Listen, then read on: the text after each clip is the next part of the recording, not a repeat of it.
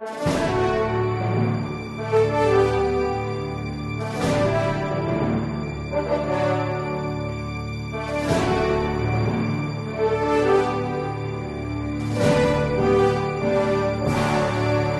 resposta católica de hoje, gostaríamos de falar a respeito da teologia da prosperidade, respondendo a uma dúvida de um irmão sacerdote que anonimamente nos escreveu, não quis que o seu nome fosse revelado e que tem dúvidas, não sabe do que se trata e o que responder. Qual é realmente o malefício que está por trás da teologia da prosperidade? Pois bem, primeiro vamos entender do que se trata. Antes de definir a teologia da prosperidade, gostaria de inicialmente ver de onde ela vem ela vem de dentro do movimento pentecostal e trata de uma realidade, uma modificação ao longo do tempo do movimento pentecostal. Poderíamos, para entender o todo da teologia da prosperidade, o que é que nós estamos vivendo hoje aqui no Brasil, com a questão dessa teologia pregada pela Igreja Universal do Reino de Deus né, e tantas outras igrejas, como a Igreja Internacional da Graça, Igreja Mundial eh, do Poder de Deus, etc. Todas essas igrejas pregam uma teologia da prosperidade. Mas elas estão enraizadas num movimento histórico, que é o movimento pentecostal. Esse movimento pentecostal poderíamos dizer que teve três grandes ondas.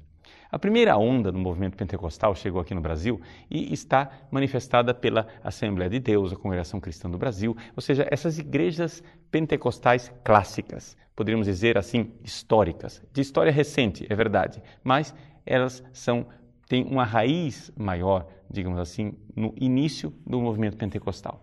Essa primeira onda de pentecostalismo foi caracterizada pelo seguinte: eles recebiam o chamado batismo do Espírito Santo, o dom de línguas, dom de curas, mas a ênfase principal dessas igrejas estava na centralidade de Deus. Ou seja, Jesus vai voltar, está voltando logo, e nós temos que reagir, com responder a Ele com uma santidade, uma santidade enraizada na nossa fé.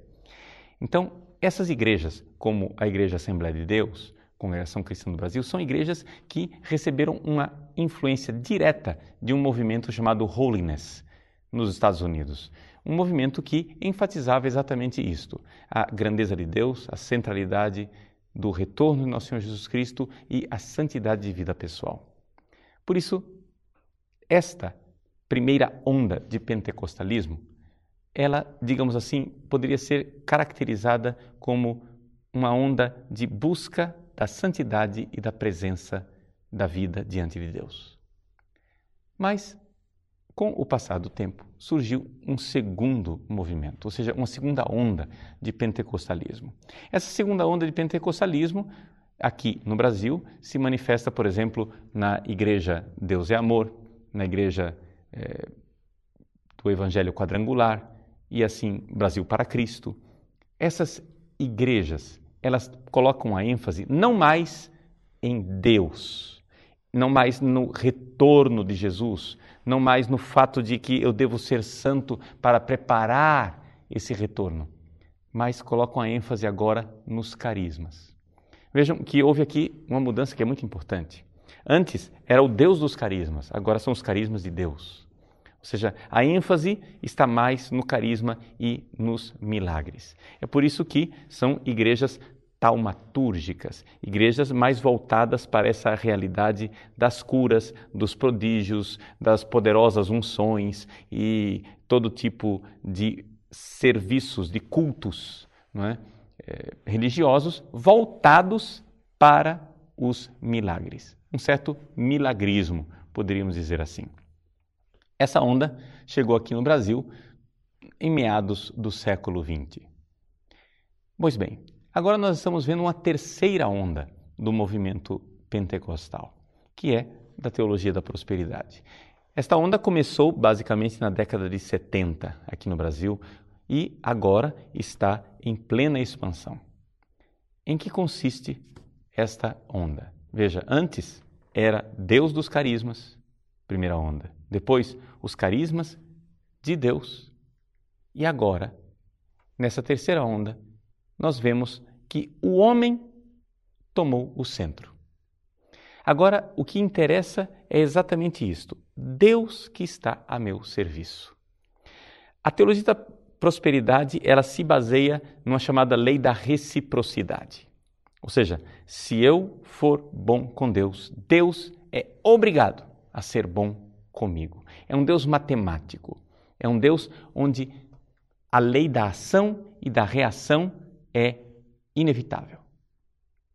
Se eu sou fiel, se eu mostro a minha fé materialmente, dando o meu tudo para Deus, eu irei necessariamente receber prosperidade aqui nesta vida.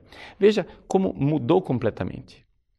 Enquanto inicialmente havia uma ênfase na santidade, depois, aos poucos, o movimento pentecostal foi resvalando para uma centralidade cada vez maior do ser humano. Ou seja, antes é Jesus que vai voltar. Depois começa a ser os milagres de Jesus. E depois começa a ser eu que estou recebendo os milagres. Ou seja, houve uma progressiva é, concentração antropológica. O homem tomou o centro. O pentecostalismo da teologia da prosperidade, ele é um pentecostalismo antropocêntrico. Na verdade, não é o homem que serve a Deus, é Deus que serve o homem. São igrejas que se caracterizam, por exemplo, com o fato de que elas não têm fiéis. Na verdade, eles têm mais clientes do que fiéis. Tem pessoas que é, pulam de igreja em igreja procurando um serviço. E nesta situação, o que é que nós vemos? Nós vemos, na realidade, uma progressiva paganização do cristianismo. A teologia da prosperidade, na verdade, ela traiu o cristianismo de forma fundamental.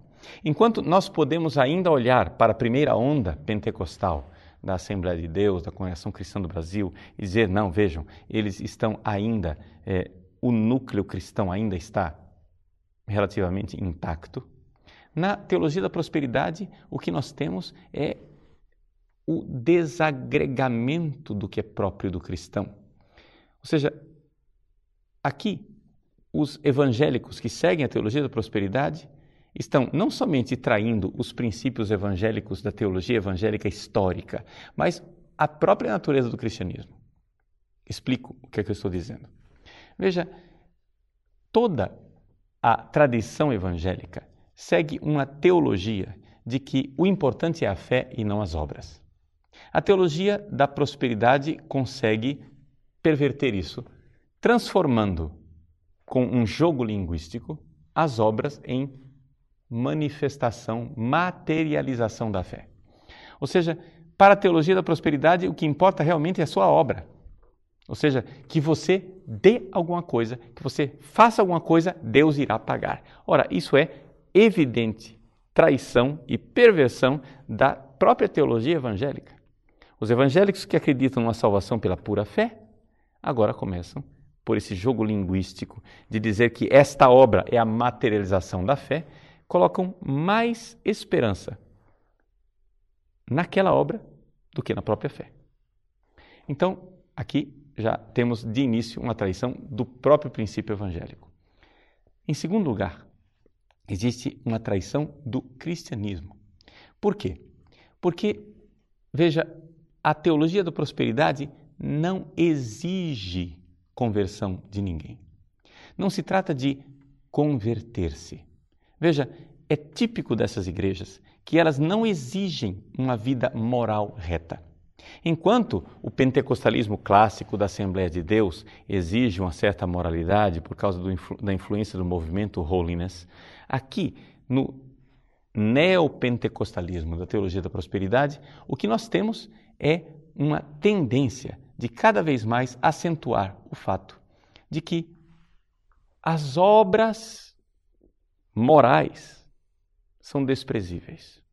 Então posso viver todo tipo de desregramento sexual. Nós vemos, por exemplo, membros dessa igreja aparecerem na televisão e dizer: não, eu tenho uma sex shop, eu sou uma profissional do sexo e não tem problema nenhum, porque tudo isso que eu faço, essa minha prostituição, já foi lavado com o sangue de Jesus. O que importa é que eu faço esta oferenda e recebo de Deus a prosperidade. Ora, isso é muito parecido com um terreiro de macumba. Ou seja, Qual é o princípio básico do paganismo? Você vai a um terreiro de macumba e o pai de santo, a mãe de santo, não vai perguntar absolutamente qual é a vida moral que você leva. Ele não vai pedir para você conversão, mudança de vida, nada disso. Ele vai dizer para você, você precisa fazer uma oferenda, um ebó, um despacho. É isso que você precisa fazer. Então, na verdade, a teologia da prosperidade é a paganização do cristianismo, onde você faz um despacho, mas é um despacho moderno. Ou seja, ao invés de fazer alguma coisa nas encruzilhadas, você faz simplesmente na conta bancária da igreja. Você vai lá com o cartão e de forma bastante asséptica, moderna, eficiente, rápida, quase indolor, você faz o seu depósito. Você fez o seu sacrifício. Ou seja, você está pagando pelos serviços que Deus irá lhe prestar. Isso é paganismo. O paganismo é exatamente isto: é a inversão do cristianismo. Enquanto no cristianismo nós cremos verdadeiramente que Deus é nosso Senhor e nós estamos a serviço dele, e eu é quem devo servir a Deus, no paganismo, o Deus está a meu serviço. Eu então encontro algumas fórmulas mágicas para cada vez mais fazer com que esse Deus seja meu escravo e faça os meus caprichos. A teologia básica do cristianismo é: Deus, seja feita a vossa vontade, porque vós sois Deus e eu sou uma pobre criatura. No paganismo é o contrário: seja feita a minha vontade, porque eu é quem irei procurar a divindade que vai me servir e fazer os meus caprichos. É por isso que a teologia da prosperidade é certamente muito, muito equivocada e é uma traição fundamental do cristianismo. Não se compreende como é que tantos evangélicos caem neste tipo de mentalidade. Só podemos explicar a teologia da prosperidade como uma verdadeira tentação satânica, em que os cristãos, aos poucos, vão transformando o cristianismo e o nome de Jesus numa fórmula mágica e pagã. Então, o feitiço se torna algo contra o feiticeiro. Enquanto os evangélicos historicamente sempre acusaram os católicos de serem cristão paganizado, agora, finalmente, eles conseguiram aquilo que eles mesmos diziam e acusavam. Eles paganizaram o cristianismo.